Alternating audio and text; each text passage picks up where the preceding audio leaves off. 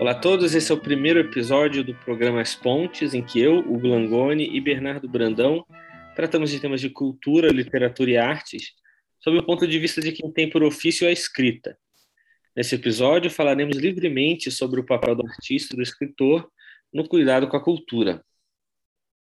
Bernardo, meu caro, é, enfim, tiramos esse projeto do papel e começamos com um tema que para nós é muito caro, né? É, que é precisamente o tema do papel do, do escritor, no nosso caso, mas do artista em geral, é, na cultura tal qual ela se apresenta para a gente hoje. É, mas me parece, primeiro, que para que essa conversa faça sentido, é, a gente poderia talvez tentar caracterizar um pouquinho, é, na medida do possível, na medida do tempo, é, se, se, há algumas notas características da cultura em que a gente está a gente está inserido. É, não sei, eu acho que seria legal se a gente tentasse pensar que cultura é essa em que o artista de hoje está atuando, né? E se em, em, em, que proporção há, de fato, uma diferença com a cultura de outros tempos, ou o, o que, que ela tem de peculiar, sabe? O que, que você acha?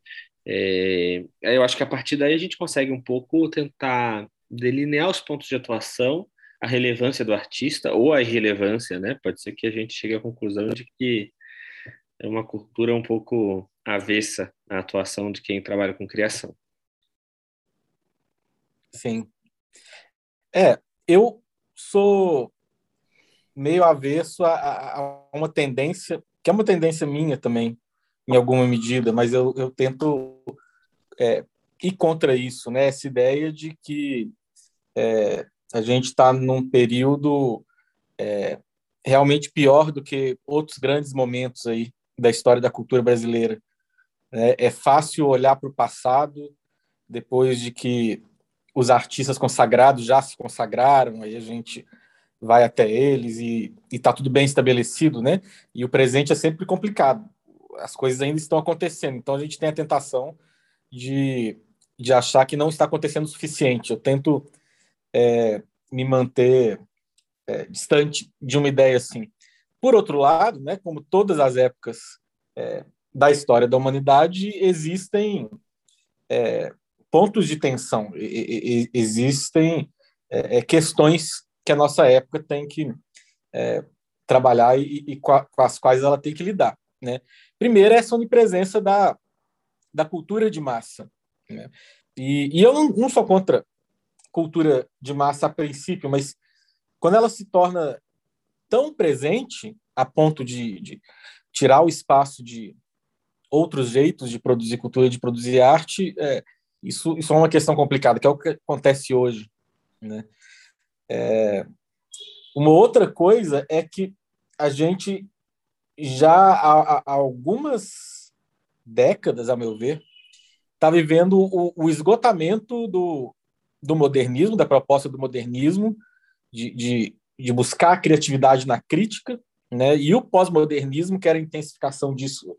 Eu acho que, que a gente está meio cansado de ser pós-moderno. Né? E a alternativa que aparece no horizonte mais é, próxima e, e com mais destaque é, são todas essas alternativas de todos os lados é, muito politizadas, né? E, e, tudo bem, a arte tem que tratar de política é, e tem que tratar de todas as questões humanas, mas o perigo da arte se tornar uma arte panfletária e, portanto, ela, portanto, ela se empobrecer é, sempre existiu, né? E hoje em dia ela existe também. Então, eu acho que a gente tem essas é, é, três ameaças a uma vitalidade cultural, né? Essa onipresença da cultura de massa, essa, é, esse esgotamento dessa cultura da crítica, dessa cultura da destruição e uma falta de opções que, que torna a opção proeminente essa, essa opção politizada que pode dar certo às vezes, por vezes dá, mas que é perigosa também. É, eu vou confessar que essa, esse, terceiro pilar aí é o que mais me chama atenção, talvez pelo momento político do país, né? É, talvez seja a que mais me chame atenção hoje, viu, Bernardo? Porque, em geral, essa polarização, é, na verdade, é, você falou de uma politização da arte, mas eu acho que a gente está vivendo um processo de polarização política de, de absolutamente todas as esferas da vida. É, e de maneira até assustadora, até de esferas privadas e íntimas, né? Parece que estamos um pouco ameaçados pela, pela politização de tudo. É, e o que e na esfera da cultura isso ganha um título já muito batido, que é o título da guerra cultural, é, que me parece ser a manifestação na cultura dessa polarização política difusa, é, onipresente, né? É, e, e, assim, a gente não tem muito um, aqui um, um roteiro, mas talvez a gente já consiga adentrar é, nesse ponto dessa polarização, algo que, assim, falando de maneira muito pessoal, me parece ser muito importante da parte do artista é, e que, em muitos sentidos, está relacionado até ao próprio nome né, desse programa que a gente está iniciando, que é as pontes, né? Porque no mundo excessivamente polarizado, parece que a figura do artista seja uma das poucas que conserve uma espécie de trânsito entre todos esses lados da polarização, né? Por que razão isso acontece, eu não faço a menor ideia, confesso. Mas eu não sei se é pela pelo horizonte de humanidade com que o artista está sempre lidando, né? Essa coisa de, no fundo, a função do artista é, é fazer um mergulho uh, em tudo que é humano, né? É, ele expressa isso de acordo com, algumas questões técnicas, mas há uma espécie de visão, ele contempla alguma coisa profundamente humana e, e que apesar de, de estar tá inserido em algumas circunstâncias, é bastante universal, precisamente por sua humanidade. Então, acho que por essa natureza, é, o artista é alguém que consegue circular entre entre lá, os dois polos ou os três, ou, enfim, né, é uma polarização que talvez já se multiplique agora, já se, talvez pudesse falar em, em mais polos, mas pela natureza do seu ofício, me parece que quem mexe com criação tem uma facilidade de ir e vir, entendeu? É, eu vejo isso até na minha própria prática cotidiana, né? Das pessoas com, com as quais eu me relaciono, de perfis tão distintos. É, e me parece que talvez o primeiro ponto da importância da arte, do, do, da arte não tanto, mas do artista propriamente, né? Seja esse esse uma figura capaz de ao menos é, começar uma diminuição dessa polarização ou, ou, ou diminuir essas distâncias, né? É, não sei o que você acha. Sim, eu acho que o problema da polarização, que de fato tomou todas as esferas é, da, da, da, vida, né? Hoje em dia até o estilo de música entra no meio da polarização, é uma coisa, para pensar, até meio ridículo, né? E qual é o problema grande da polarização? É que a gente começa a se definir pelo nosso inimigo. A gente define por aquilo é, contra o qual a gente se posiciona, né? E, e, e ou seja, é, é, nós estamos num combate contra o inimigo e esse inimigo passa a definir a gente. Isso aí é, é, é pode dar margem a, a, a, algum tipo de criatividade, mas pensando num quadro mais geral, isso ser o principal é desastroso, porque o, o artista justamente ele é chamado a, criar, a, a, a, criar, e a criação artística é um transbordar de uma plenitude, né? Não é participar de uma guerra, ele pode até participar de uma guerra e transbordar essa plenitude num contexto assim, mas isso não pode ser o contexto que o define, né? É, sob a pena de empobrecer a arte, que é o que a gente acaba vendo mesmo, né? E eu concordo com você, eu acho que o artista ele pode criar pontes é, e escapar da polarização, especialmente fazendo uma coisa, é, é, levando a atenção, né, é, é, voltando a sua atenção para é, para realidades humanas que não estão aí nesse âmbito de guerra política, né? Ao criar uma coisa que seja interessante, né? Que, que faça as pessoas é, pensarem, que, que, que, prenda a atenção das pessoas, que não tem a ver com a política imediata, ele está fazendo essas pontes. E eu acho que isso é urgente hoje, né? A gente cultivar a nossa humanidade para além de quem a gente é contra. Urgente, na verdade. Né? E eu penso que, contexto, se estamos falando em guerra, em nós contra eles, né, é natural que o, o, o, eles, né, a gente entre numa espiral de desumanização, né? Porque, enfim, se a gente precisa guerrear com alguém, quanto menos humano o lado oposto for, mais fácil a gente vai conseguir investir contra ele, né? Se a gente tem do outro lado uma se a gente vê do outro lado uma pessoa de fato, né, com a sua grandeza, suas misérias, mas também sua magnanimidade, é muito difícil criar guerra contra ela. E, e, e no fundo, é, tá na natureza do artista humanizar as coisas, né? É, é a matéria-prima dele. É, então, a própria, me parece que a própria natureza da criação artística é, é, ela contradiz, ela, ela não, não consegue se harmonizar com essa realidade de uma polarização cujo fim é sempre a desumanização do outro, né? É uma espiral. Se você não, não, não começa a descer essa espiral, a guerra perde o sentido e você não consegue nem conservar essa mentalidade é, desastrosa. Então, assim, a, a pró o próprio ato de criação genuíno que não seja panfletário, que não seja utilitário, ele por si só já, já impõe uma, uma espécie de resistência a esse tipo de mentalidade, né? Sim. Ser é, honesto com a humanidade do outro é, destrói a polarização. Eu sempre falo nas minhas aulas, quando eu dou aula sobre Homero, que o, o modelo homérico da Ilíada ele é muito mais interessante que o modelo nosso é, de pensar política, que é o modelo da Marvel, né? Eu, eu chamo, que é assim, o meu lado é, é, bonito, é inteligente, é bem intencionado, e o outro lado é, é, é feio, é burro e mal intencionado, né? E os dois lados acham isso. Né? Então, assim, alguém, alguma coisa está errada. E na Ilíada, né? É, é, é um texto grego escrito é, para gregos, né? Que fala é, da guerra entre os gregos e um outro povo.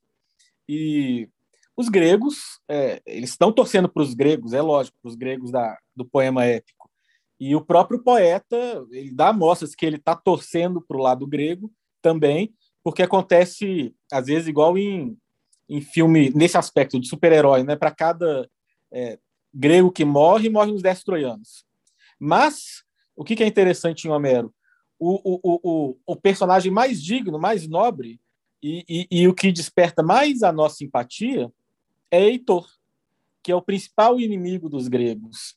Isso é muito interessante, né? O que, que Homero está fazendo? Ele está fazendo o seguinte: ele fala assim, olha, é, eu sou grego, eu estou torcendo para os gregos, mas pode ser, né, que a pessoa que esteja do outro lado seja até melhor do que a gente. Né? E, e, e, isso não vai fazer a gente mudar de lado, porque a, os conflitos, a, a, a, guerra existe, é complicado mesmo. Mas assim, se eu entro numa guerra sabendo que as pessoas do outro lado podem ser melhores e mais bem intencionadas do que eu, né, a gente pelo menos não perde a nossa humanidade num conflito. Né? E, e isso mais válido ainda para um, uma guerra fria, como essa guerra cultural e essa polarização política. Né? Eu acho que a gente devia aprender isso, a gente devia entrar nas nossas batalhas políticas pensando que pode ter alguém do outro lado que é melhor do que a gente. Né? E é isso que Homero ensina. E isso é uma das coisas que faz ele ser é, o grande escritor que ele é, apesar de talvez ele nunca ter existido. Né? Perfeito. É... Mas, como você mencionou, no, nesse segundo pilar de, caracteriza de caracterização da cultura de hoje, talvez o artista, o artista também vai ter que enfrentar uma espécie de de, de resistência que não é só dessa polarização ou de uma vicissitude política, mas também do própria, né, assim, do próprio contexto conceitual que está por trás. Você falou do, do nosso modelo de arte que talvez já esteja esgotado, né? Uma arte que é fundamentada na crítica, quase uma arte para artistas ou uma arte feita para críticos e especialistas e, e isso ajudou a consolidar uma imagem bastante ruim de, de, de poetas e, e, e, escritores teóricos, né? É, de tal modo que se você fala, você deve ter essa experiência também, você fala, bom, eu sou escritor, escrevo poesia, a pessoa já parte do pressuposto que você é ininteligível, né? É, talvez você só suscite algum tipo de interesse para alguém que está acostumado a teorizar sobre sobre sobre essas coisas, né? Parece que não há fruição possível assim, né, de uma pessoa comum. É... Só que isso é muito mais difícil, talvez, de mapear os, os rumos. Você não acha? É, é, é, eu fico pensando quando, quando eu crio, né? Se eu for escrever alguns versos, me é muito intuitivo o que eu quero, o que eu quero expressar, né? Assim, há uma técnica forte. Mas como é possível, acho que a pergunta é essa, é possível que esse que exista um modelo, uma vitalidade nova, que seja um movimento comum, como foi, por exemplo, a gente falou do modernismo se esgotou. Parece que o modernismo, apesar das diferenças de cada artista, ela, ele tem um movimento comum, né? Hoje parece muito mais difícil e eu falo isso de maneira intuitiva, né? Seria muito difícil para mim pensar num movimento, né? Assim, é, estamos aqui pessoas pensando iguais e temos um, uma espécie de arcabouço é, teórico e, e, e, criativo comum, como foi no passado e que tá, agora está se esgotando. É, será que a pulverização, né, é, é, é um pouco o caminho, o futuro? Não sei se você já pensou nisso, eu mesmo não, não saberia responder. É, eu acho que a gente está vivendo um momento de indefinição e eu acho isso muito bom. Nós somos ainda um pouco herdeiros do romantismo, né? esse movimento para o qual a originalidade era essencial. É, e trouxe grande vitalidade naquele momento, nessa né? busca incessante pela originalidade continuou no modernismo. Mas para nós hoje, né, essa busca pela originalidade pesa quase como uma maldição, porque inclusive quanto mais a gente tenta ser original, mais do mesmo agora a gente está produzindo. Né?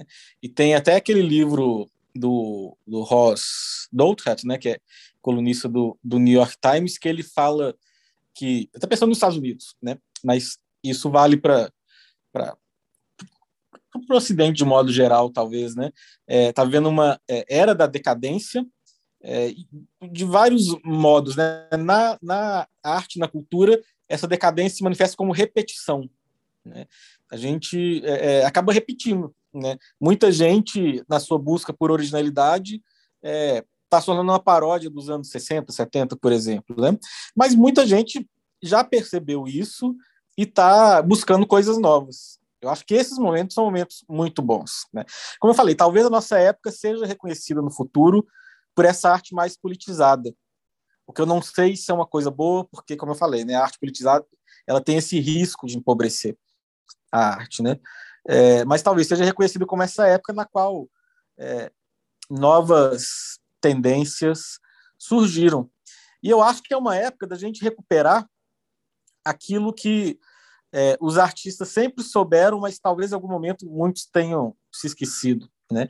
De que a, a, a, a grande arte, e inclusive um trabalho original, ele é conseguido, né? ele é obtido sempre meio que por acaso. Né? A gente não pode buscar a originalidade, mas a gente deve buscar fazer aquilo que, que, que move a gente, né?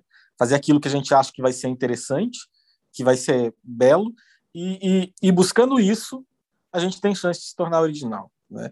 Eu acho que talvez isso esteja sendo recuperado, ou seja, as pessoas voltando a se interessar pelas coisas, pelo mundo, pela humanidade, Né? E a partir disso é possível a gente sair desse impasse, dessa decadência, desse eterno remake. Né? É, eu acho que talvez seja isso que esteja acontecendo. Eu sou otimista com essa pluralidade que a gente tem visto aí, e essa indefinição.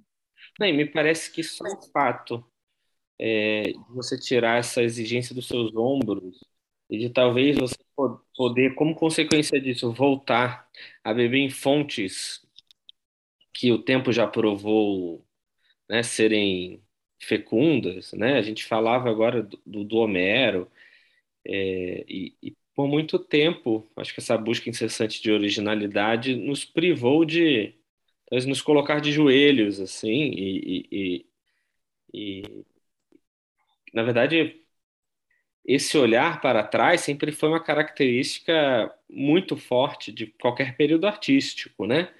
E de repente a gente viu um momento de, de ruptura e que, que virou um movimento com muitas coisas positivas, obviamente, né? Mas que virou quase uma uma guerra por si só, uma negação por si só, né? É, é sempre uma definição de arte sempre pelo eu não sou o que havia antes, entendeu? Eu não sou o que havia no passado. Quase que uma afirmação pela negação. E isso é parando para pensar, primeiro que é um modelo que vai se esgotar, porque está todo mundo negando, está todo mundo fazendo a mesma coisa. Então você mata a, a sua busca pela originalidade na prática, né? Na própria essência do negócio.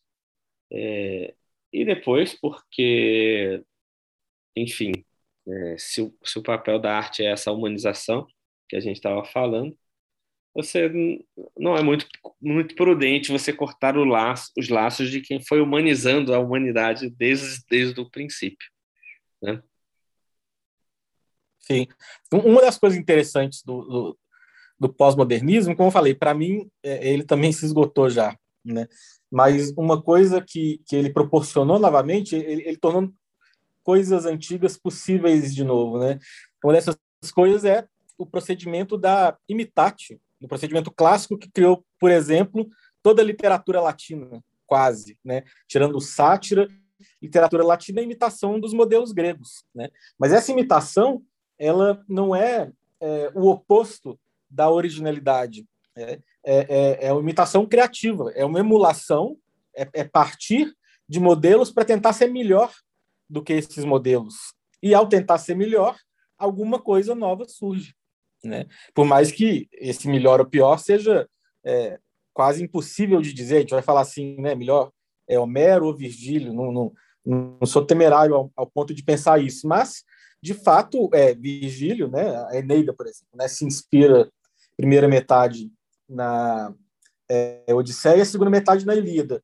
Mas é um poema bastante diferente da Ilíada, da Odisseia. Né? Então, a, a, a imitatio, né? Essa imitação criativa, ela não, não esteriliza a arte e condena ela a se repetir. Pelo contrário, é isso que faz muitas vezes ela se renovar e a busca por ser original, ela pode ser aquilo que condena o artista a se repetir quando é, essa busca esgota as suas possibilidades, que é o que a gente tem visto aí nos é, últimos anos, né? Tá no, é, naquele ensaio do Hélio falando sobre o Virgílio, né? Como o Virgílio está próximo e de certa forma já anuncia uma mentalidade cristã, né? É, que você não encontra em Homero de maneira nenhuma. E você, então você consegue perceber que há ali uma grandiosidade própria, né? enfim, não obstante seja muito importante é, você ter toda a referência homérica, o poema do Virgílio se sustenta por si só, né? A pessoa poderia começar a sua vida literária lendo a Eneida sem absolutamente nenhum problema e tendo acesso a, a esse mergulho na, na alma de Dido ou, ou, do Enéas, que no fundo é em muitos graus, é um mergulho na nossa própria alma, né? Como toda boa literatura vai fazer.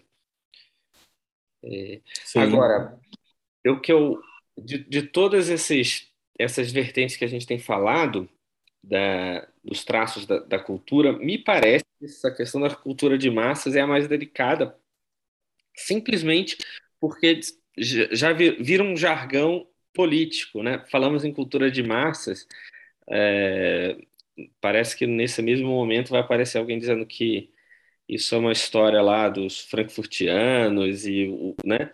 Ela já carrega uma uma uma, uma já tem uma carga política grande, né? Já, ela já polariza por si só. Mas não é isso que a gente quer aqui, naturalmente.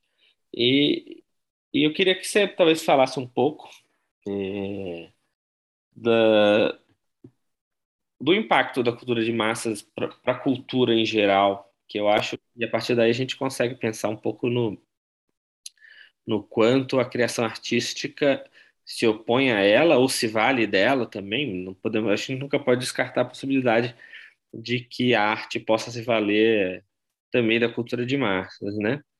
É, bom, o fato essa conversa está sendo transmitida já é um, um, um sinal da, de como isso pode ser bem aproveitado.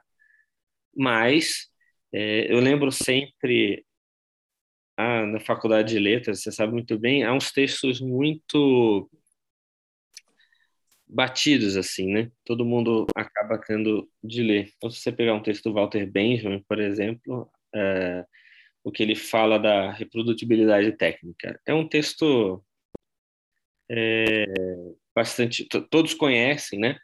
Mas e a gente tem que dar o braço, a gente tem um viés um pouco mais sonador, tem, tem que dar o braço a torcer é, de que realmente todo esse avanço técnico e, e bom, desde então até hoje, o avanço é ainda mais, mais assim, é, escancarado, né? É, de fato, um, a aura da criação artística, de fato, esvaneceu. É, o, o, Google, de certa forma, acaba com o assombro é, da, da, da, da do conhecimento da obra, por exemplo, né? De certa forma, isso acontece.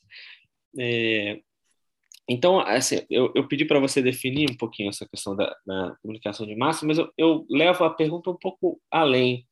Como, nesse contexto, conservar a vitalidade da criação, né? É, o meu palpite é, é meio bobo. Que se o artista sendo fiel à sua vocação de expressar essa espécie de visão interior que ele tem, né? É, só nisso conserva-se o espanto diante da obra de, de arte. É, se não fosse isso, a arte teria acabado, né? Diante da televisão, por exemplo. Sim. Eu, eu, então, é, é, quando eu falo em, em, cultura de massa, eu não estou pensando numa distinção entre cultura popular e cultura erudita, porque é, não se trata disso. A cultura popular pode não ser cultura de massa, né? É, nem estou falando que cultura de massa necessariamente sempre é ruim, assim, e eu vou sempre desprezar. Podem surgir grandes coisas e podem surgir coisas ruins que mesmo assim a gente gosta, né? É, você sabe, eu, eu, sou um grande fã dos filmes do Steven Seagal, né? Sim, somos não, dois. Não tem nenhuma grande qualidade artística, mas é, eu, eu gosto e, e tudo mais, me divirto. A gente não pode ficar também se levando a sério sempre. Mas qual é o problema da cultura de massa para mim? É, e esse é um outro fenômeno que eu vejo cada vez mais intenso hoje em dia. Né? Tal como a gente vê a politização de todas as coisas, né? a gente vê é, todas as coisas serem guiadas pelo marketing. O marketing se torna o pai de todas as coisas. E é isso que é cultura de massa.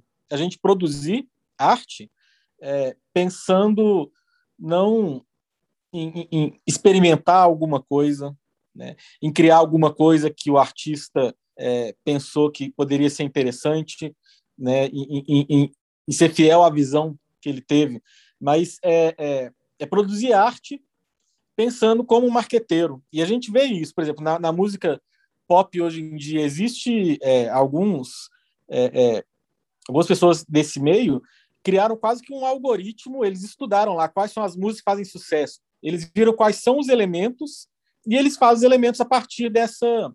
É, eles fazem a, as músicas, eles compõem as músicas, escrevem as letras a partir desses elementos. Né? Então, não, não, quase não é a arte no sentido de alguém que quer criar alguma coisa é, pela qual ela se sinta responsável no mundo, né? Mas vamos criar aqui para vender, para movimentar o, o mercado. Uma segunda coisa é, que torna a cultura de massa problemática, que também é, um, é, é uma tendência do nosso mundo de hoje, é a burocratização de todas as coisas. Então, é, eu tenho reparado, e, lendo outras pessoas, parece que as pessoas têm visto isso mesmo, assim, que, que os filmes de, de Hollywood seriado, essas coisas todas, que já não eram grande coisa, é, pioraram. Tirando algumas coisas que são muito bem feitas mesmo, né? Mas, em geral, a gente está vendo é, é, as coisas piorarem desde os anos 80, né? Depois daquele período de experimentação dos anos 60 e 70, o cinema nos anos 80 é, é, teve um, também seu momento criativo aí, na cultura de massa, mas aí foi ladeira abaixo. E por quê? Né? É, isso é interessante. Eu, eu, eu comecei a pensar isso, entender um pouco disso, lendo um livro que não tinha nada a ver com cinema, que era o livro do é, aquele que chama Bullshit Jobs do David Graeber, aquele sociólogo que, que faleceu recentemente. E ele tem uma parte lá que ele fala isso, que, que no, no mundo do cinema, é, quem manda hoje em dia são os burocratas. Né? Você, por que, que nos anos 60, 70 teve tanta criatividade? Porque os cineastas tinham muito poder para fazer o que eles queriam. Os estúdios confiavam isso para eles, né? Mas aí, com essa coisa de filme blockbuster nos anos 80 e com o aumento do preço das produções, né? Você fazer um filme é, custa caro, custa muito caro. Então, vai ter que ser aprovado por um monte de comitê né, nos estúdios, vai ter que mostrar que vai ter um retorno, então também não pode inovar muito, porque tem que fazer alguma coisa que parece com alguma coisa que deu retorno. E, e, e, nesses comitês tem um monte de gente que não entende nada de cinema, mas tem que parecer que entende, tem que fazer que, que, que se fazer de que entende para poder continuar no emprego lá de produtor, sei lá o que, produtor executivo, tal. Então esse pessoal fica dando palpite no filme e é por isso que às vezes o filme parece que não tem, assim, despediu o roteirista depois da primeira meia hora, né? É, porque tá indo para um lado e vai para o outro. O que aconteceu? O, o, o executivo falou: olha, a gente vai fazer seu filme, mas vai ter que mudar isso aqui, da cabeça genial dele, né?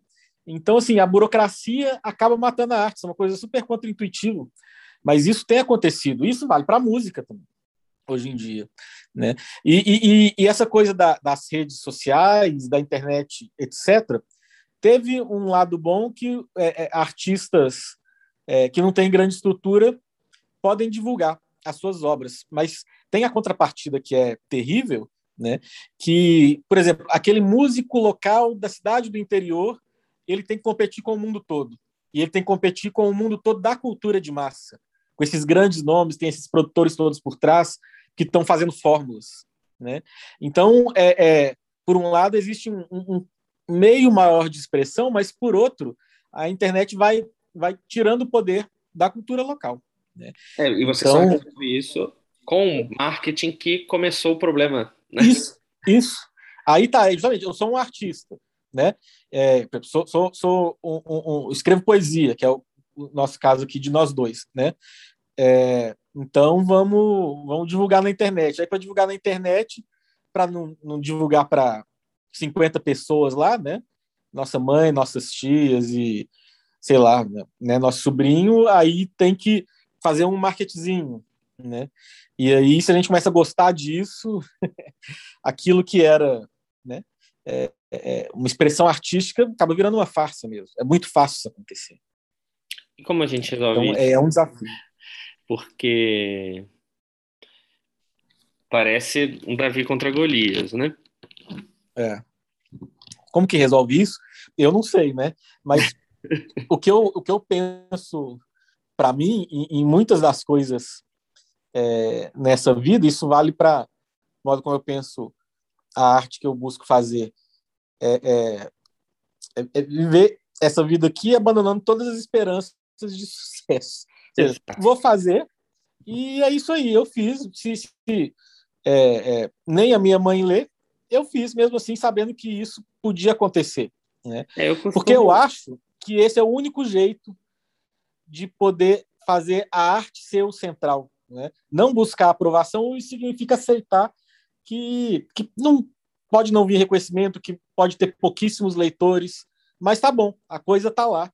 E, e a gente tentou fazer da melhor forma, colocando a arte no centro. É assim é. Que, eu, que eu penso. Não, eu, eu penso da mesma forma, e eu costumo dizer isso em termos um pouco diferentes, mas que no fundo é, é, quer dizer a mesma coisa, que é se existe uma vocação artística, né? Uma vocação genuína, uma sensibilidade. Na verdade, eu até prefiro utilizar sensibilidade, uma sensibilidade própria. É, não realizá-la, não concretizá-la é quase uma violação da própria consciência, né? É, então, assim, é uma, uma questão de lealdade à sua própria consciência, à sua própria vocação, você realizá-la. E, e, isso não está condicionado a, aprovação nenhuma, né? É, por isso que o, artista que se lamenta muito talvez esteja com a mentalidade um pouco voltada não para a sua própria vocação. E eu não estou romantizando, não, né? Digo, é, é muito legal ter que, que se encontre seus leitores, né? E que o reconhecimento é muito bom. É, mas que seja como consequência, porque é, violar, trair um dom é uma coisa muito dolorosa, né? muito violenta. É, assim, né? Então, sem nenhum tipo de romantismo, né? As questões práticas são muitas, né? Desde as crianças têm que dormir para eu conseguir fazer alguma coisa, até, né? é preciso trabalhar. É... Mas, no fundo, há uma, uma espécie de correspondência a alguma coisa que você foi chamado, né? Você se sente chamado, há uma sensibilidade que, se você não realiza, é, é quase uma traição da sua própria natureza. Né? Não estou fazendo o que deveria fazer. É, que, em muitos graus, é uma desumanização também, né? Sim. Eu, eu, eu sou muito influenciado é, nesse nesse meu pensamento pelo pelo Bhagavad Gita, é, que, que é, lá tem muito forte isso assim, a gente entregar os frutos das nossas ações ao divino, né? Ou seja, a gente faz as coisas do melhor modo. Agora, qual que vai ser o resultado dessa ação nossa honesta e bem intencionada, né, no mundo? Não cabe a nós, né? Cabe esse elemento imponderável aí da realidade que a gente pode pensar como acaso, como providência, né? É, é assim que eu penso a arte, porque é assim que eu posso ser honesto para essa arte. E eu penso uma outra coisa também. É, é, é isso, né? Quando é, tem, tem, alguns artistas que, que, buscam viver da própria arte e aí é, é, alguma repercussão é, é, mais importante do que para artistas que não vivem da própria arte, né? mas para mim, o, o, o bem em si, e isso é tão importante nos dias de hoje, né? É deixar de, de, de lidar com a cultura como um mero consumidor, né? É aquela coisa da sociedade do, do espetáculo mesmo, né? Todo mundo passivo, vendo imagens né, da vida que nós desejaríamos viver. Né? E, e, e, e, viver a cultura de um modo participativo. Né? Isso é uma coisa muito boa a gente consome, mas isso que a gente consome se torna criação nossa, é, é, é, um outro jeito de estar nesse mundo da cultura, que, que esse é o maior bem. Né? Repercussão, é, algum sucesso, leitores, é, é, muito interessante, sim, mas eu acho que isso é melhor. Né? Essa, é a, essa é a melhor parte. É essa parte que tem que existir. Né? É, essa atitude participativa, não atitude só passiva. É, então é, é por isso que eu que eu faço, né? As coisas que eu faço nessa nessa área. Mas por falar nisso, é, me conta o que, que você anda fazendo aí artisticamente, então. Quais são os seus projetos? Bom, eu. O que, que você acabou de fazer? Bom, eu acabei de lançar o A Descida do Monte Tabor, meu segundo livro de poesia. Sim. E e ainda estou numa ressaca no pós-lançamento, né? Ainda é, eu sou muito lento em produzir, então se você parar para pensar que entre o primeiro e o segundo livros houve uma diferença de cinco anos, não foi por nenhum nenhum mérito é, de uma convicção de produção, uma coisa glamourosa, foi simplesmente a própria lentidão é, do poeta, né? Mas a, a verdade é que eu ando numa fase de tomar muitas notas para, para tentar é, e essa é uma dificuldade muito prática, muito ao resto do chão, assim, de tentar arrumar tempo para organizar é, organizar essas notas para que se tornem novos livros, né? Mas também estou com uma espécie de novela na gaveta e, no fundo, tentando. Eu lembro de uma conversa que a gente teve e tem um pouco a ver com, com essa, essa nossa conversa daqui, em que você mencionava a necessidade de viver como se essas coisas todas não estivessem acontecendo, né? É, isso é para quem está precisando produzir isso é muito bom não, não, não se deixar contaminar por noticiários e por sensacionalismos né isso é, tem sido um grande desafio também de tentar colocar em segundo plano essas coisas e, e, e tentar concluir que essas notas se transformam em poemas, livros e, e ensaios. É, mas eu estou nesse entre livros ainda, o que é bastante importante, e tentando é, calibrar um pouquinho o ritmo de trabalho para ter um pouquinho mais de contemplação no dia a dia, porque já aprendi aí depois de muito tempo que sem o, a cultura do silêncio é muito difícil para mim é, conseguir produzir, né, escrever. É, a, minha, a, minha, dinâmica de escrita exige um, uns períodos de silêncio grandes é, e que você imagina com cinco crianças em casa e, e muito trabalho, silêncio é um eu pagaria caro para ter um pouquinho às vezes, viu? Sim. O que eu acho interessante é que você falou de contemplação, né? É a própria criação artística, né? É, o ato de escrever, por exemplo, né? É, ele acaba se tornando um exercício espiritual. A prática de contemplação é, acaba se tornando a escrita. Para mim, é, acontece isso. Uma das coisas que eu acho interessante nesse seu último livro de poesia e, e que eu achava interessante no, no primeiro também, né? É que é uma poesia que não tem medo é, de se abrir para o transcendente. E isso no, no Brasil é notável porque a nossa alta cultura, a nossa elite intelectual, ela desde muito tempo, desde a época do Império, né, ela é de grande influência positivista, iluminismo e positivismo, né? E, e nos dias de hoje, o, os herdeiros do iluminismo e do positivismo, tanto de esquerda quanto de direita, mas que são todas as correntes de pensamento que têm uma imensa desconfiança para com o transcendente, né? Mas a questão é a seguinte: esse transcendente, né? É, seja lá como ele se manifeste é, para cada um, ele é uma parte integrante da existência humana. Exato. Né? Então, se silenciar a esse respeito, né, para uma cultura é, é, é, extremamente perigoso. E, e, e, você vê, às vezes que os artistas, eu estou pensando aqui na, na literatura, né, é, tiveram coragem de, de, de, de, mirar o transcendente para produzir, né, a gente teve como resultado algumas das grandes obras é, da literatura que a gente tem, por exemplo, no século XX. Então, eu penso na poesia do, do Murilo Mendes, eu penso no, no Túnica em Consútil, do Jorge Lima, que para mim é um dos grandes livros da poesia brasileira, e, e, uma coisa que não tem nem muito equivalente no resto do mundo, é realmente impressionante aquilo, e é, na literatura do Guimarães Rosa. Guimarães Rosa, ele, ele, ele de fato não tinha medo nenhum de se abrir para o transcendente na literatura.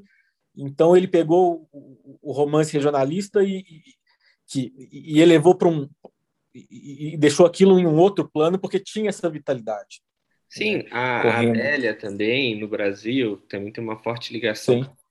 com isso, é, mas me parece que isso é um fruto de, de uma certa. Há um preconceito contra esse tipo de abertura, que não sei por que se consolidou, talvez por herança da, da, da tradição intelectual de esquerda na, na, na literatura, né, na crítica literária, é, e por culpa, às vezes, até de quem se abria para a transcendência, de, de, de tentar cara, caricaturizar esse tipo de expressão, né?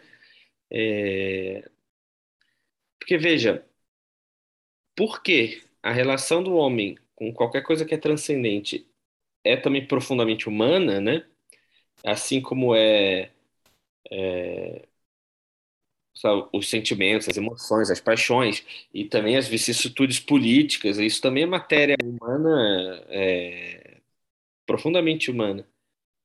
É, você, você não tratar disso é você mutilar o próprio ser humano, né? É você tirar dele uma parte e nesse caso talvez a melhor parte, se a gente quiser é, fazer a paráfrase bíblica, né? É, a, gente tá, a gente acaba ficando com a pior parte. Em vez de estar lá sentado ouvindo, estamos preocupados em, em servir a mesa, entendeu? É, me parece que isso nasce um pouco do, de uma certa tradição intelectual, artística, bastante preconceituosa, é verdade, mas eu não descartaria também é, sobretudo hoje em dia, é, uma certa caricaturização da religiosidade ou, ou, de todos esses aspectos que não são materiais, entendeu? A verdade é que qualquer tipo de artificialidade, de, uma sensação, sensação de pouca naturalidade, seja você tratando de política, seja você tratando de, sei lá, de mística, sabe, da alta contemplação da alma, se você não souber expressar isso com a naturalidade, que, que, com, a, com a pouca artificialidade que esses temas merecem para ser bem comunicados, é, você destrói o próprio tratamento desses temas, sabe? Essa é uma, uma coisa que, se, por um lado, se você estiver falando de coisas muito materiais políticas, é, a falta de, de naturalidade com que você trata essas coisas vira um panfletarismo ridículo, entendeu? Você claramente vê que há um certo, um certo, é certo, é, é muito forçado a expressão. E, e, obviamente, se você tenta abordar essa parte mais transcendente do homem é, de maneira artificial, você cai numa caricatura igualmente ridícula que acaba menosprezando, subestimando a, a, a expressão da relação do homem com o transcendente. É, então, esses grandes artistas que você mencionou, por que, que talvez eles tenham conseguido expressar isso muito bem? Porque toda a relação deles com a transcendência está completamente integrada no ser humano, né? Com, com, a relação deles carne e osso, com o ambiente, com né? O Jorge de Lima, lá, o Murilo Mendes, seus poemas lá no Cais, né?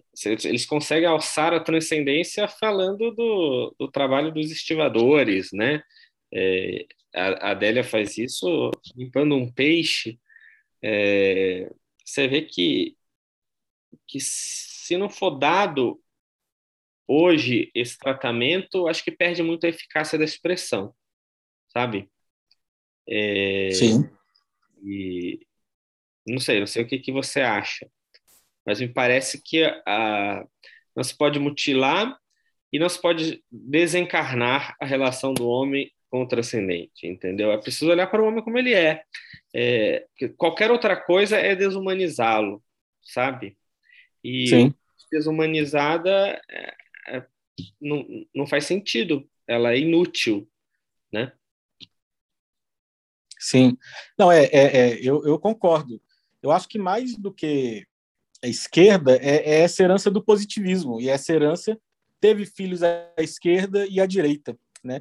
Mas é sempre essa visão de que esse mundo aqui, é, que o mundo humano, ele, ele, ele só é verdadeiro no, no seu aspecto mais próximo da animalidade, quase. Né? E que o ser humano, portanto, é, é, é esse ser incapaz que vive só das misérias, né? Como se existisse só a gravidade, não a graça. E porque é, a, a arte brasileira, ela com notáveis e belíssimas exceções, né? Ela tem a tendência de, de, de, de não olhar para o transcendente, de olhar para o outro lado, né? É, é isso que você falou. Quando alguém tenta, então, é, encontrar o transcendente na arte, isso pode soar forçado, porque é, o perigo é o mesmo da, do da politização. Né? Você é, trair a arte em nome de um ideal e acabar empobrecendo a arte. Né? É, e que é justamente o que não deve ser feito, né? É, tem, eu acho que, que, o caminho é esse, assim, é saber para a experiência humana integral. e, o transcendente vai estar lá no meio isso, de um modo muito natural. E quem conseguiu in, integrar isso chegou ao que a gente tem de mais excelso, assim, em, em termos é. de, de, de, literatura e arte, né? E a gente não precisa nem falar de um espécie de transcendentalismo triunfante, né? Se a gente Sim. pega, por exemplo, um poema como A Máquina do Mundo, do Drummond, que talvez seja o melhor poema dele, é uma coisa. Ali ele alcançou. É, é, um, é um poema que mata a transcendência, mas na qual claramente se percebe a possibilidade de abertura do homem, entendeu? É, e, e, talvez ali esteja o retrato desse homem de hoje, tá? Assim, pensando aqui, falando de uma espontânea, mas a gente vê ali o homem em toda a sua plenitude, em todas as suas possibilidades, inclusive matando essa possibilidade de, de transcender-se, né, de, de chegar a uma espécie de completude, ele mata ali. É, mas claramente ali está, está, se está tratando de Hugo Langoni, de Bernardo Brandão, de, né, de possibilidades estão abertas a mim e a você. É, é. Então, não é necessariamente uma espécie de triunfalismo da transcendência, até porque isso seria cair naquela caricatura que eu estava mencionando, né? É, muitas vezes é a espécie da transcendência da derrota, o que é nada mais humano do que isso, né? Sim, eu acho que o grande modelo disso que você está falando é o Drummond é um exemplo interessante porque ele foi honesto o suficiente para falar, né? A máquina do mundo estava lá, eu que quis olhar para o outro lado. Exato. Né? Isso é bem é, é, é, a elite artística intelectual brasileira, boa parte dos críticos e tal. É, mas eu acho que um, um, grande exemplo disso que você está falando é o romance católico da primeira metade do século XX, principalmente da linha francesa, que foi a que teve grande influência no Brasil. Se você Sim. fala assim, quem são os grandes nomes do romance católico brasileiro da primeira metade do século XX? É, é o Lúcio Cardoso e o Cornélio Pena. Ou seja, aqueles romances mais é, é, trecheiras, assim, pegando o, o, a miséria humana de um modo que uma pessoa que não tem a transcendência em, em vista nem tem coragem de pegar, de, de, de, ir tão fundo, né? E eles foram, é, porque o, o, romance católico era justamente isso, não é uma história para uma pessoa carola se, se edificar, né? Mas é, é mostrar a experiência humana é, é na sua totalidade no seu aspecto de gravidade e, e, e na graça que está ali. E eles souberam fazer isso muito bem. Tanto que, se você não lê sabendo que aquilo é um romance católico, não conhecendo as convenções do gênero, é, a gente nem percebe que é. Né? Não, isso. E todos os grandes artistas que. É, católicos que quiseram expressar esse tipo de coisa na arte sofreram é, sofreram muito na mão dos críticos. O Mauriac era muito criticado porque, bom, você é um escritor católico e você está escrevendo sobre a adulta, sobre essas misérias, isso parecia quase um fruto de uma visão jansenista, né? Assim, não, mas você tinha que tratar das rosinhas caindo do céu, né? E ele ficava uhum. muito incomodado com isso, porque, enfim, não há nada mais mais religioso do que a miséria humana, se você parar para pensar, né? Ó, Félix culpa, né? É, é a feliz culpa. É, então, é, a, a, Flannery, que talvez dos escritores é, expressamente católicos seja minha favorita, né? Que era escandalizava seus familiares lá no sul dos Estados Unidos, porque você vê, pega os contos dela, é, é manifestação da graça divina no meio da violência e, e dos aleijados e, da, e, e das, em geral, operado pelas pessoas mais toscas e bizarras e às vezes quase demoníacas, né? É, então, ou seja, mais uma vez, não cai na caricatura, é, nessa caricatura religiosa, né? É, e aí, aí estão os grandes, né? Sim. E, e você falou uma coisa importante aqui, que é o papel do crítico de arte, do crítico literário. Né? É, essa é uma função essencial. Né? É o crítico que, que, que, que vai mostrar para o público, que vai educar o público, que vai mostrar o que de novo é, tem sido feito. Né? E, e, o crítico vive um momento de grandes desafios também, porque, é, por um lado, os espaços tradicionais dele é, foram diminuindo. O crítico escrevia para o jornal, né? Isso aí perdeu muito espaço com essa ascensão da internet e toda a transformação do jornalismo, né? É, o crítico que se transformou num professor de literatura tem toda essa coisa acadêmica que às vezes não se comunica também com um grande público, aí vira uma coisa restrita a especialistas, né? O pessoal, por exemplo, de letras. Então, o lugar do crítico é, é, é um, um lugar complicado hoje em dia, né? E por outro lado, o que a gente vê muito com relação ao transcendente é, é por um lado, essa crítica mais tradicional aí é, na cultura brasileira que tenta evitar ao máximo o transcendente, ou quando fala não fala direito, não se sente confortável de falar. Né? A gente vê que, que, que tem muito é, que sente um incômodo, e isso aparece no, na crítica, né? É, e é, é, é, é, a tradição brasileira positivista, né?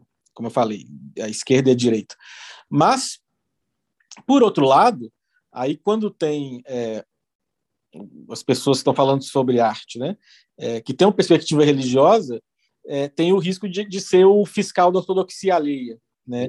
Então vai falar isso aqui não é bom bastante para os meus altos padrões religiosos. E, e, e, a melhor arte vai ser a arte que vai estar no limiar mesmo, né? Entre a heterodoxia, a ortodoxia, entre o que é devido e o que não é devido, né? É, o artista ele, ele, ele é essa pessoa que está na fronteira e o, o, Makoto Fujimura nesse livro Culture Care que inspirou aqui essa nossa conversa de hoje ele fala muito isso, né? O artista, ele, ele pega o exemplo lá do, do, do, do Aragorn no Senhor dos Anéis, a função que ele tinha antes de, de virar o rei, né? Que é esse patrulheiro das fronteiras, né? Ele tá é, é o cara que está nesse limiar e essa é uma das funções do artista. Ele tem que viver perigosamente se essa arte quiser de fato ser interessante, ser transformadora e tal, né? E esse pessoal que é que é o fiscal da ortodoxia alheia não, não, às vezes não consegue entender isso. É, de fato, volta à desumanização, porque é... veja, o artista conhece profundamente as misérias do homem, porque é o que temos todos nós, eu, você e qualquer um, né? Então, se você tem um pouco de honestidade, um pouco de sinceridade, aquilo que é a matéria-prima mais acessível a você não é o êxtase místico. é, no fundo, exatamente essa, esse barro que você é, entendeu? E que pode se tornar um, algo grande, mas pode se tornar algo, algo completamente vil. É, então, é, você fala do artista estar tá sempre no limiar, é, é porque, assim, dentro dele mesmo ele vai até a porta do inferno e vai até o purgatório, né? Assim, ele é, um, é, é o movimento dele, o movimento do Dante lá na Divina Comédia é um movimento do artista também, né? É, desceu a mansão dos mortos e aí se, der, se for bem ele ressuscita no terceiro dia, mas ele, ele faz esse movimento porque ele conhece a própria miséria. É, ele sabe do que ele é capaz e como ele sabe do que ele é capaz, ele sabe do que você é capaz também entendeu? Então, não lhe pode causar escândalo é, e isso sim, eu acho que talvez incomodasse figuras como o Moriarty, a Flannery, e certamente deveria incomodar também o Jorge Bernanos, né? que as pessoas talvez devessem entender é, que, no fundo, é, a nossa matéria-prima, a miséria, estavam cobrando um grau de, de na verdade, um, um, conteúdo, uma expressividade que, que seria inumana, porque, sei lá, o que, que eles esperavam, né? Um escritor que se declarasse religioso, é, isso de qualquer vertente, né? Deveria expressar, talvez, né, os grandes né, o pináculo da santidade, só só expressar o movimento perfeito da né, da alma, completamente ordenada, é, quando essa experiência é a experiência mais distante que a gente tem, na verdade. Essa é a experiência que a gente não tem, né? né? Assim, é, talvez a gente lute para ter, mas a própria luta é a prova da nossa miséria. Então, é, é estranho cobrar do artista que, que ele que ele abandone isso que ele tem de mais humano, que é o que está no seu, ao seu alcance, para buscar é, algo do qual não tem a menor experiência, né? Ele só pode imaginar, e assim, imaginar às vezes quase barrocamente, assim, com anjinhos e querubins gorduchos, né? É, tipo aqueles filmes italianos de vida de santo, né? Super piedoso, super didático, mas eu devo ter dormido em basicamente todos. Exatamente, é isso. é. E, e, e é, com relação é, é um assunto próximo, mas interessante, mas o que, que você andou lendo nos últimos tempos é, é, interessante é, e que tem a ver com essas coisas todas que a gente falou aqui? Olha, é, nem de poeta, sou editor, eu estou lendo o tempo inteiro, né? Inclusive, vou dizer então, que... melhor ainda. É, e a vida de editor é a melhor maneira de você tirar as, a aura dos livros, entendeu? É, depois que você trabalha muito tempo com livros, você vê as pessoas amando os livros, cheirando os livros, você começa a não entender essas pessoas. Não, quero ir para a praia, né? é... Quero ouvir o disco novo da Lionheart. Né? Exatamente. É... Mas, assim, eu li esse ano o Culture Care, que de certa forma gerou essa conversa, inspirou um pouquinho essa conversa. É um livro que eu recomendo muito, é... porque se, sistematiza muito mais do que a gente conseguiria fazer aqui essa questão do artista como alguém que constrói pontes, alguém que consegue é, frequentar diversos nichos e, e, criar diálogos e consegue enriquecer um nicho com, com alguns elementos do nicho, aspas, rival, né? Consegue é, fazer frutificar nesse solo que parece sério, né? Esse livro eu, eu estou tentando é, avançar e aí não não estou conseguindo mais por falta de tempo mas do What Art Is, o que a arte é. Se não me engano, foi assim foi traduzido o Arthur Danto, um livro interessantíssimo que enfrenta a, a velha pergunta do que é a arte, né? É, mas faz isso sem recorrer a, a, a, clichês e jargões que, que confesso me dão certa, certa preguiça, assim, né? Essa coisa de você tentar resgatar uma definição de arte sempre recorrendo a, a fórmulas que talvez já tenham se esgotado. Porque lá, o, cara, o rapaz lá visita o século XIII e vai tentar aplicar certa interpretação do que é arte feita pelo Andy Warhol.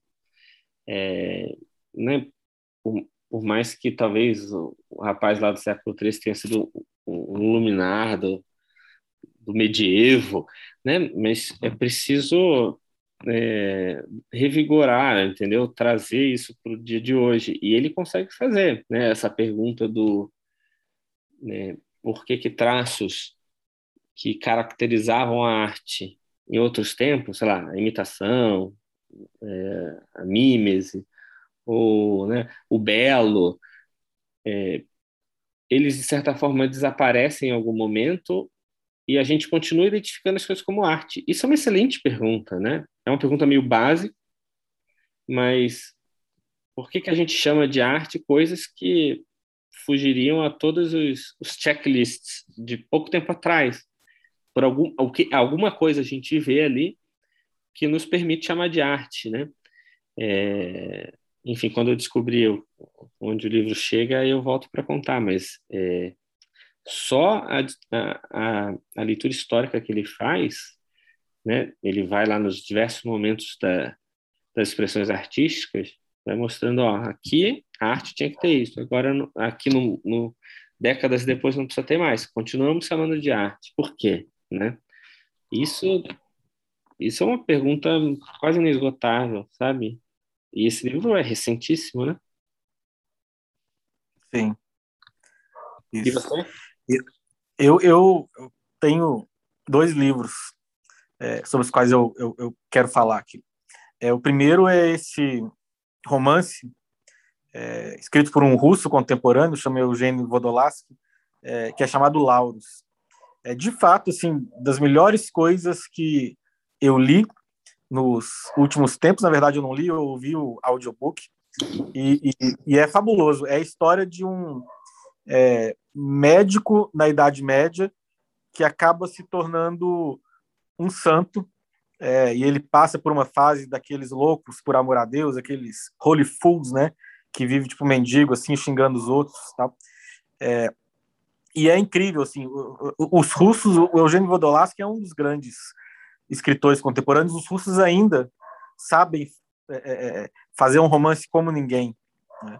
E esse esse livro é, é, maravilhoso. O transcendente aparece nesse romance como em poucos dos últimos é, é do, do, do, dos últimos séculos, assim, né? Século 21, século 20. E é interessante porque o, o, o ele disse que a ideia dele para escrever esse, esse livro é, é, foi o seguinte: ele queria é, escrever a história de uma pessoa muito boa, de alguém que fosse muito bom, né? É, em vez de pegar justamente esse aspecto da, da miséria que é muito explorado, queria falar de uma pessoa que é, que é muito boa. E aí ele entendeu que o único jeito dele fazer isso seria ele ambientando a história na Idade Média, ou seja, quase como ambientar no, no tempo atual, e isso ficaria muito complicado e é, emular a linguagem de um texto medieval. Então parece uma crônica medieval assim. E, e o Vodolaski ele é professor de, de é, literatura russa medieval mesmo. Né? É, e então ele coloca palavras arcaicas. É claro que eu, que eu, eu ouvi a tradução em inglês, né? Então eu não, não peguei isso, mas dizem que, que isso acontece. Mas assim aquele tom de, de uma crônica medieval bem presente e, e, e, é isso, mas não é uma crônica medieval, é, é, um, é um romance do século XXI, claramente, e, e extraordinário. Extraordinário. É um exemplo de como buscando falar de coisas que são importantes para nós, a gente acaba fazendo um trabalho muito original. É isso que aconteceu. Eu recomendo para todo mundo, é, eu já recomendei para um monte de gente, e, e, todo mundo que, que se interessa de fato é, pelo transcendente na arte, concordou comigo que é um dos melhores romances que leu nos últimos tempos. Todo mundo é, é, é, esse esse esse livro emociona mesmo, assim. Ele é ele é incrível, incrível. É, e o, o, outro livro aí para falar de poesia, para falar é, de autores brasileiros, um outro que eu já li há muito tempo é um livro que tinha na casa do do meu avô, em Lagoa da Prata, então sempre que eu ia lá nas férias eu pegava, dava uma lidinha, eu amo esse livro. É, depois que meu avô faleceu, até é, eu herdei esse livro, peguei lá na biblioteca dele, né? É, e, mas recentemente eu ouvi o audiobook também, que é o Oráculos de Maio, Maio da Adélia Prado. Né? É, e audiobook lido por ela e tal. E e é extraordinário, né? A gente está falando aqui de como é raro essa arte que se abre para o transcendente no, no Brasil, né? O que é curioso, porque o, o, o, o, povo brasileiro é um povo do seu jeito extremamente religioso, é, é, é, é o povo que, que vive é, com a confiança de que Deus vai ajudar a gente a sair das roubadas que a gente se mete o tempo todo, né? Então, assim, é, mas a, a, a, elite tenta fugir disso e imitar um iluminismo europeu, né? Uma coisa muito curiosa. E a Adélia, ela não quis ser isso, não quis ser a artista bacanona, ela quis ser é, é, a, a, poeta de Divinópolis. Eu falei do meu avô é, de Lagoa da Prata. É, Divinópolis e Lagoa da Prata tem alguma rivalidade, assim, não é tão grande, mas existe, né? Então eu sempre cresci é, ouvindo falar mal de Divinópolis. e eu fui lá uma vez, muito rápido, voltando de uma viagem, eu não conheço direito. Então, quando assim, eu, eu ouço a Adélia, eu leio as coisas dela, é, é igual o Zaqueu falando de Jesus, assim, mas de falar, esse cara de Nazaré, é, é, é sério que, que ela é de Divinópolis, né? E, e, agora Divinópolis na, na, minha mente, eu cresci ouvindo falar mal, agora Divinópolis para mim é esse lugar mítico aí é, que permitiu é, é, surgiu a Adélia Prado, né? E, e essa, assim, ela fica toda nessa poética, nessa imagem da dona de casa simples, né? É, isso é muito interessante nela. Mas quando a gente lê as coisas que ela escreve, presta atenção, é essa pessoa cultíssima, né? Ela é, é, é realmente culta, assim. E, e a gente, eu fui atrás, qual é a formação que ela teve?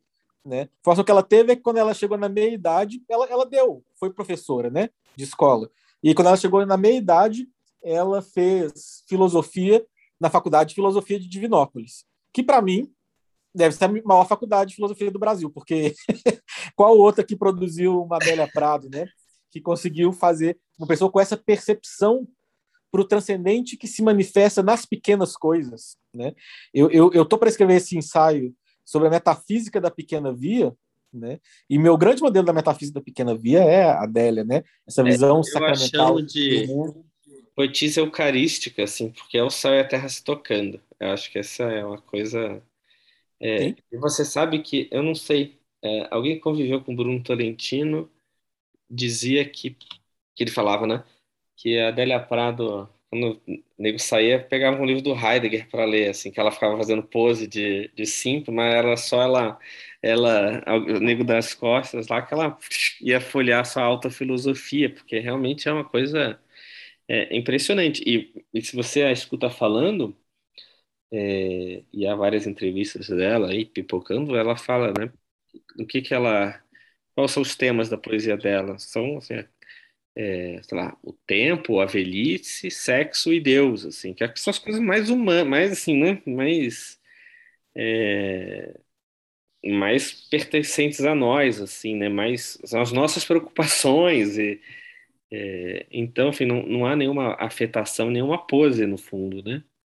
É, agora, uma coisa, eu sei que a gente já está para se encerrar, mas a gente está mencionando os livros que a gente leu nos últimos tempos há um livro sobre o qual até escrevi um ensaio, já tem fazer quase um ano, mas um livro que me marcou muito, que era o Serotonina, do Hulebeck. Hum. Está falando aí... Nossa.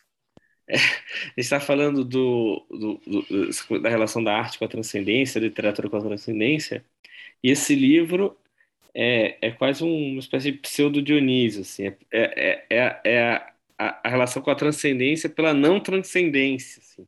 Você começa a sentir falta.